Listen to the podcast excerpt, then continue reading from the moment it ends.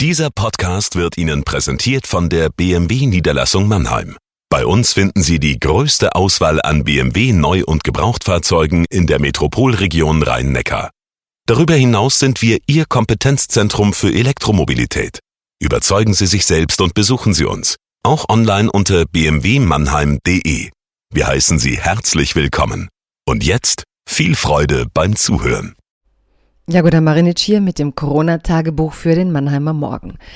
Heute geht's ums Thema Infrastruktur, weil natürlich wird jetzt durch Corona viel Geld in die Hand genommen. Es soll investiert werden. Aber die Frage ist natürlich, wo investiert werden. Und ich habe da ein paar vielleicht auch polemische Ideen, was mich an diesem Land in letzter Zeit doch etwas stört oder wo ich mich frage, wo das Geld hingeht.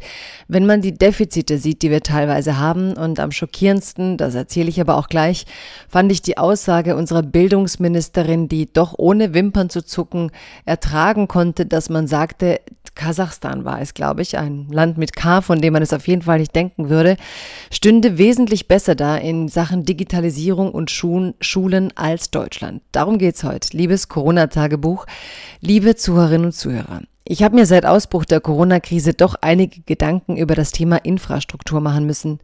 Deutschland ist eines der reichsten Länder der Welt. Doch schon als es zu Beginn des Lockdowns um die Masken ging, hieß es, es gibt kaum ausreichend Masken in Deutschland, um das Klinikpersonal zu versorgen. Erinnern Sie sich noch an die verzweifelten Momente, als der Trigema-Chef Wolfgang Grupp im Fernsehen ankündigte, seine Firma werde von nun an die Produktion auf die Herstellung von Masken, Masken umstellen?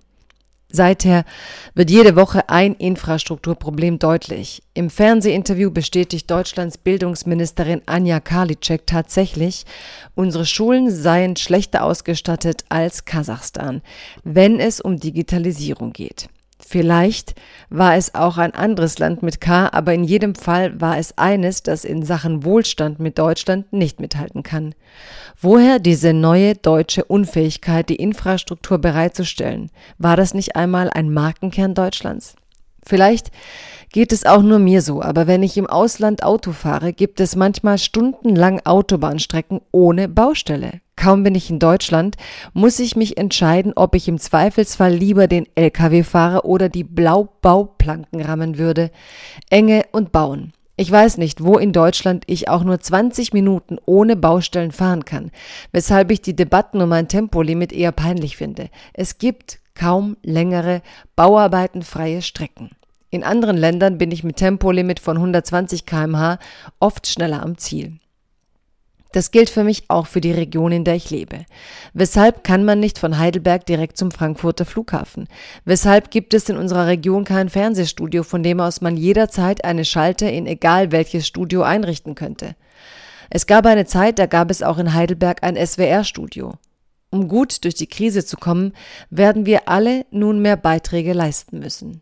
Ich würde gerne sehen, dass diese Beiträge auch in die Infrastruktur des Landes fließen. Es heißt immer, wir stünden gut da international, was sicher stimmt, aber das mit Kasachstan und den deutschen Schulen, das war dann wirklich zu viel. Bleiben Sie gesund.